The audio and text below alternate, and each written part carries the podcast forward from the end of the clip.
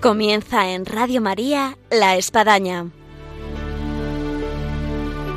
Un programa dirigido por el Padre Arturo Díaz desde el Monasterio de la Encarnación en Ávila. Hola, buenos días, les habla el Padre Arturo Díaz, bienvenidos a La Espadaña. Una espadaña esta muy especial para no perdérsela.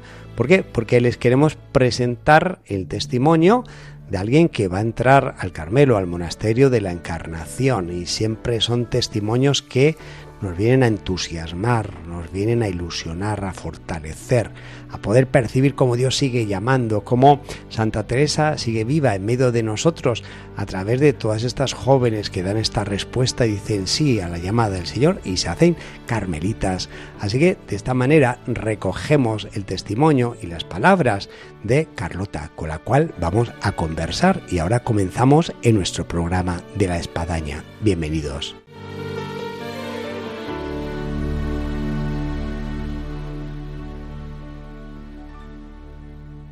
Hola, buenos días, Carlota. Buenos días, padre. Tenemos con nosotros a Carlota Rodríguez Andar, de 18 años, y que va a entrar de Carmelita descalza aquí en el Monasterio de la Encarnación. Así es. Alegre, contenta, feliz, gozosa, entusiasmada. Pues sí, la verdad que sí. De todo un poco, ¿a que sí? Sí. Oye, pues yo había dicho, Carlota, que, vamos, que estos testimonios nos contagian, nos ilusionan, nos hacen percibir cómo Dios sigue llamando, nos ilusionan y hacen ver pues cómo la llamada de Dios sigue ahí, como hay jóvenes como tú que, que, responden y dicen sí. Ahora, cuéntanos un poquito, eh, ¿cómo tiene esto su inicio? ¿Por dónde comienza? el poder llegar a sentir que tú tienes vocación de Carmelita descalza al monasterio de la Encarnación. Pues yo creo que esto empieza cuando soy bastante pequeña, con unos seis años o así. Bueno, pues tiene una historia larga. Sí, pero, pero sencilla. Muy bien, pues cuéntanos la sencillez. Pues es que mm, veo que es una llamada de amistad con Jesús, ¿no? Y luego eso va pues madurando y veo que va más allá y que a lo mejor es una llamada al desposorio con Cristo. Y esto en un proceso de tiempo, Carlota, ¿cómo, cómo se fue dando? Bueno, pues hubo alguna complicación porque cuando entré, por así decirlo, en la adolescencia, es verdad que, que me separé un poco, ¿no? Del Señor. Pero más tarde, a raíz de un voluntariado con las hermanitas de los pobres, ahí como que volvió a florecer esa vocación. Sí. ¿Y, y eso cuánto tiempo hace? Pues empecé con 15 años. Ya.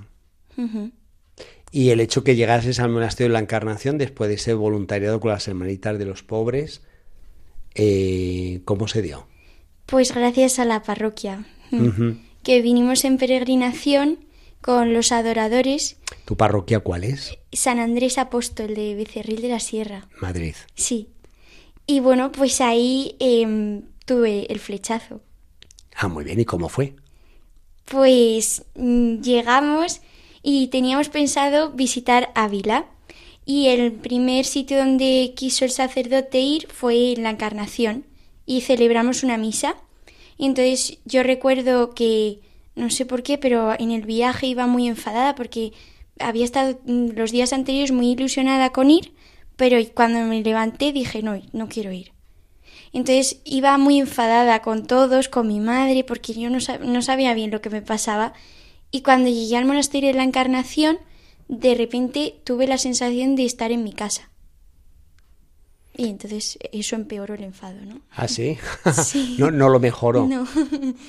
Oye, esto yo creo que tiene que iluminar mucho a los padres que tienen adolescentes. ¿Cómo se puede dar, digamos así, estas rabietas o, o cambios de estados de ánimo a lo que puede ser una vocación como la tuya. Sí, la verdad que mi madre ahí tuvo bastante paciencia porque, bueno, sabía que estaba pasando por un momento delicado. Sí. Que, bueno, yo he compartido mucho con mi madre y sabía que estaba discerniendo mi vocación.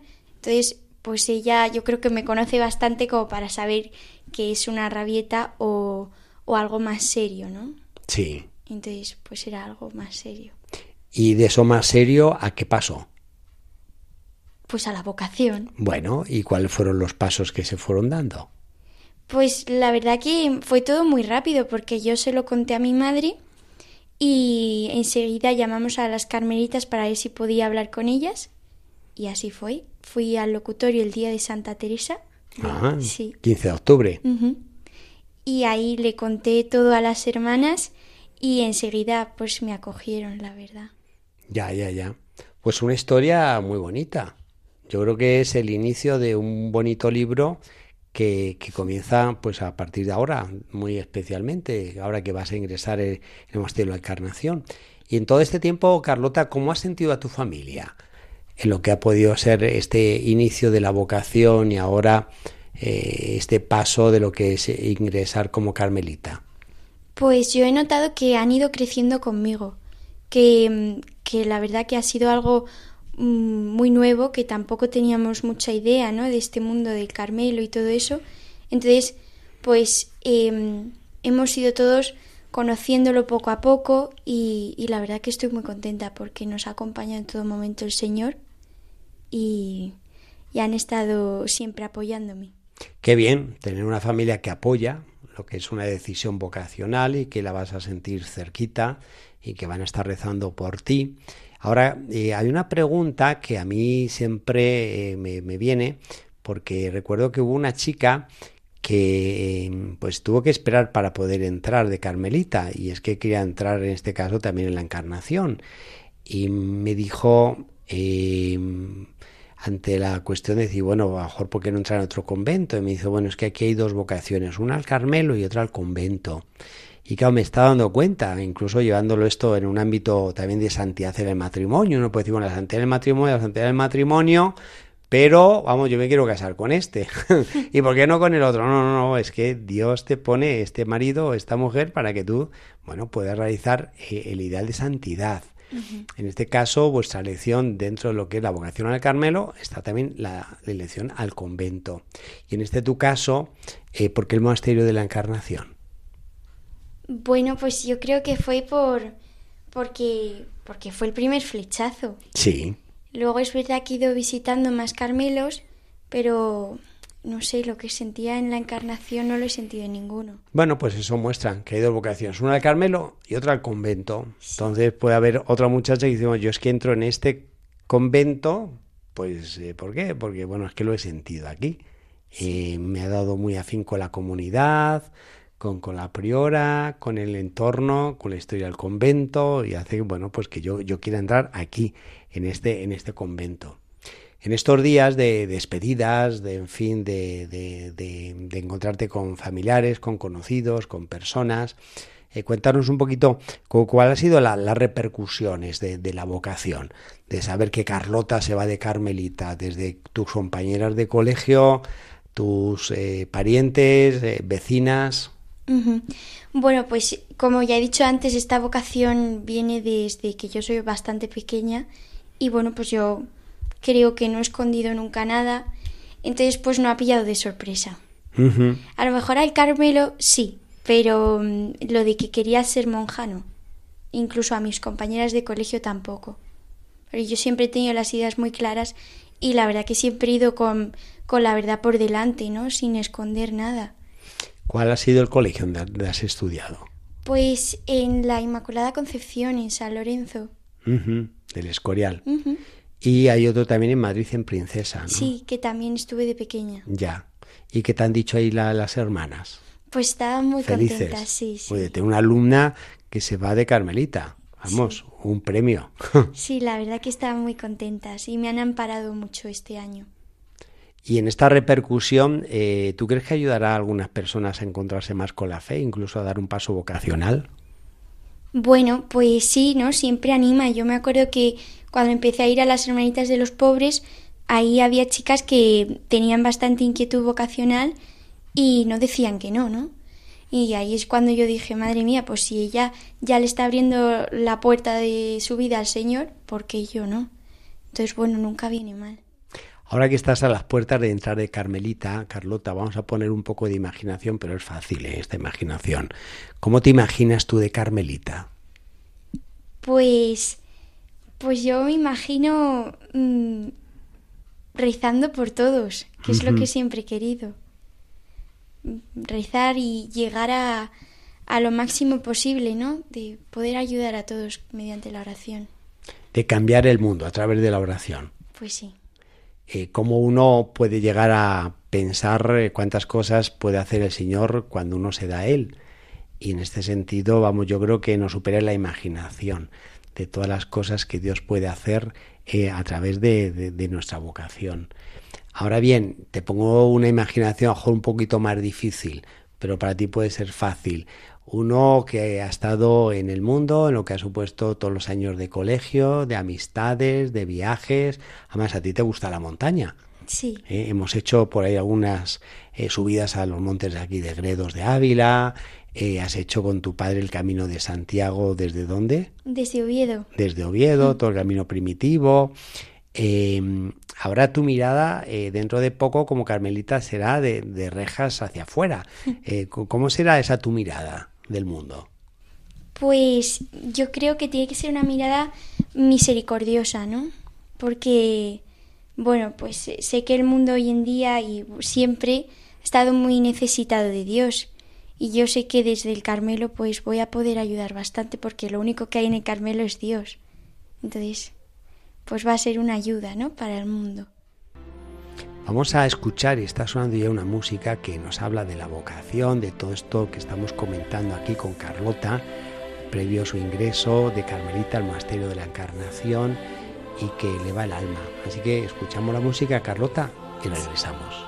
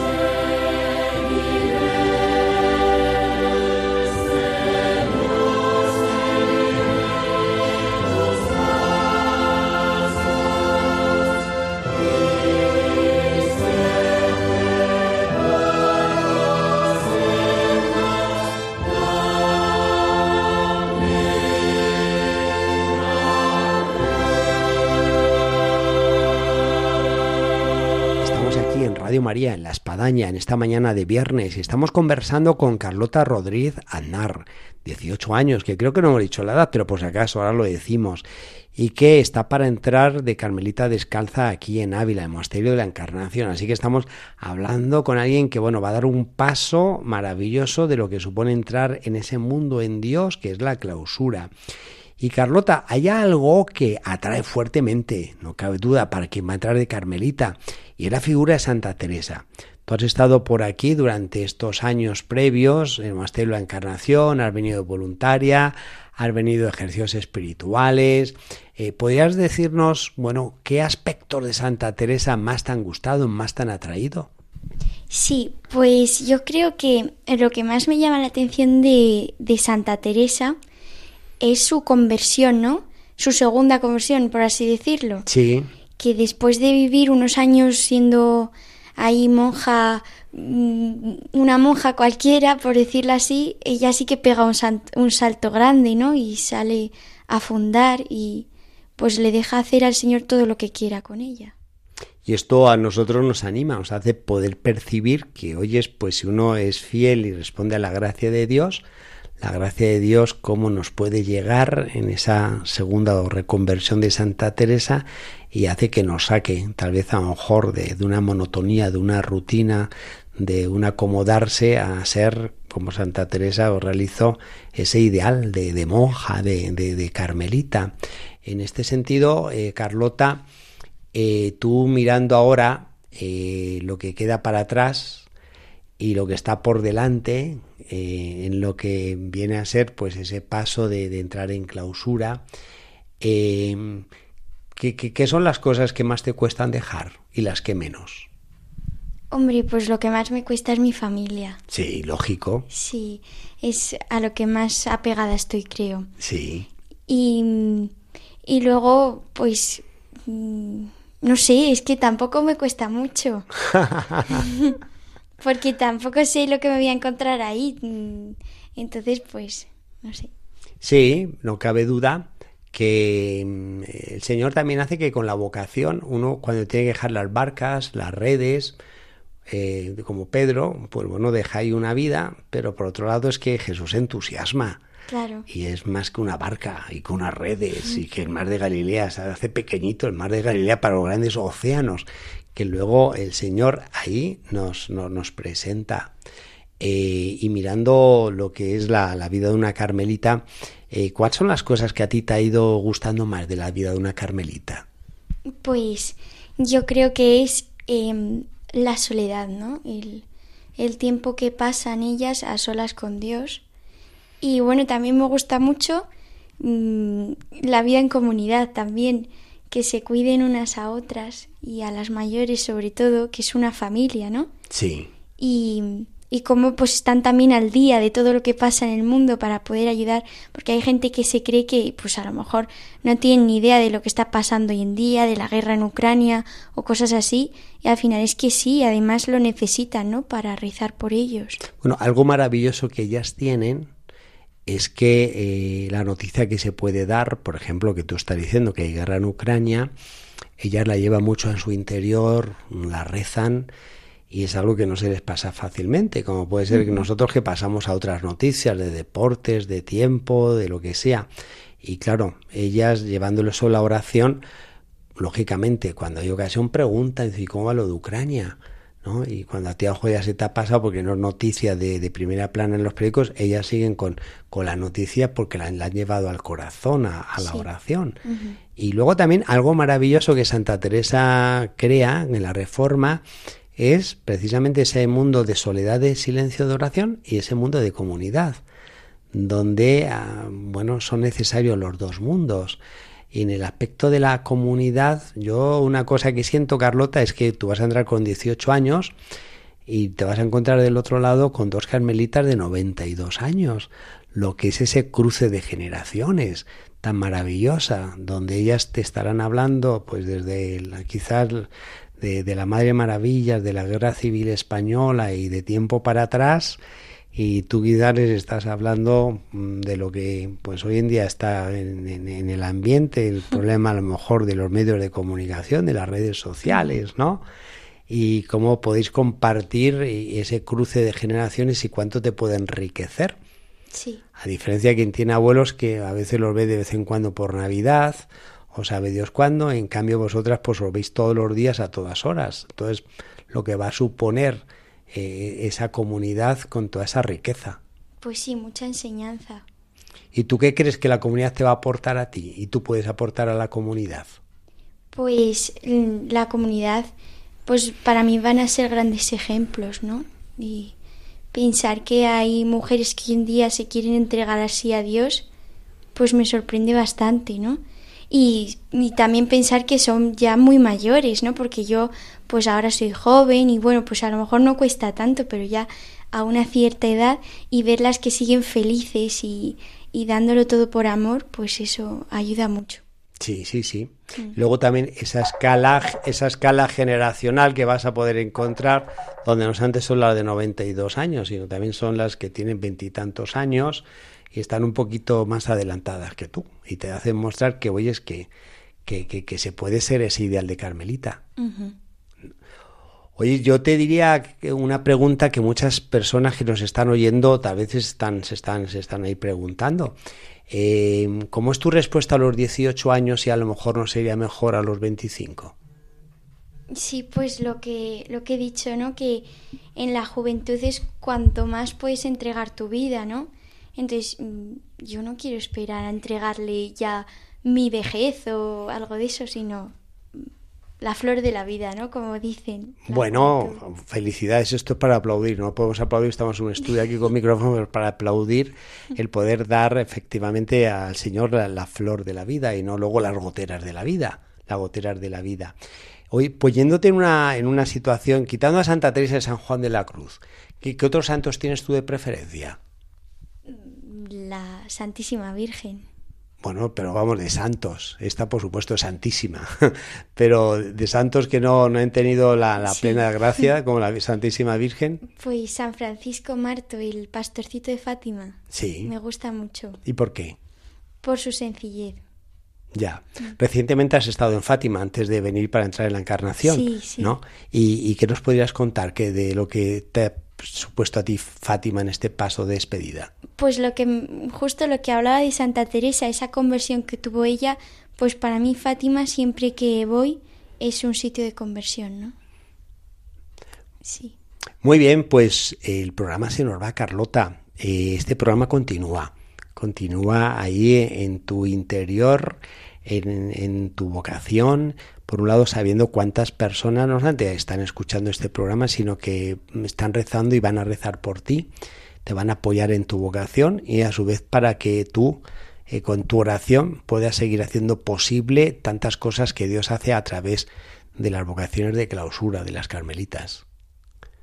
Pues muchas gracias Carlota por, por esta, digamos, eh, entrevista o palabras en este programa tan especial de la espadaña antes de dar el paso y entrar por la puerta a arreglar en clausura de Carmelita. A usted, padre. Muy bien, pues eh, Carlota, que no te olvides que siempre hay, digamos así, una onda no solamente de Radio María, sino de esa radio que es la gracia de Dios.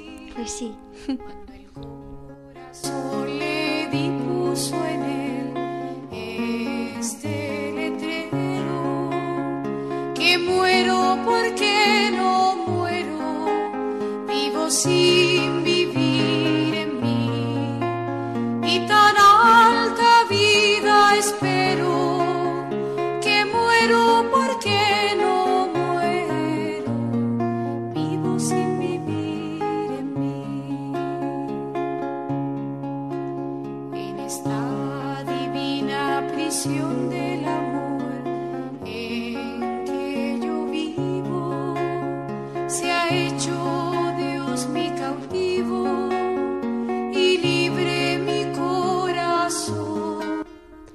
Llegamos así a un final de programa que no quisiéramos que llegara, pero el tiempo se nos fue.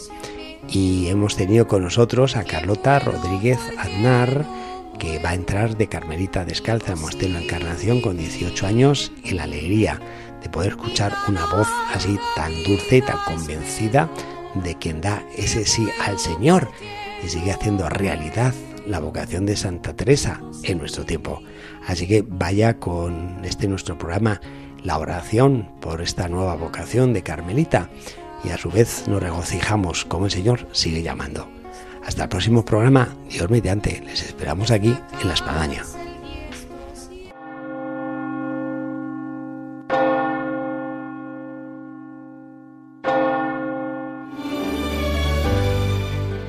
Han escuchado en Radio María La Espadaña, un programa que dirige el Padre Arturo Díaz desde el Monasterio de la Encarnación en Ávila.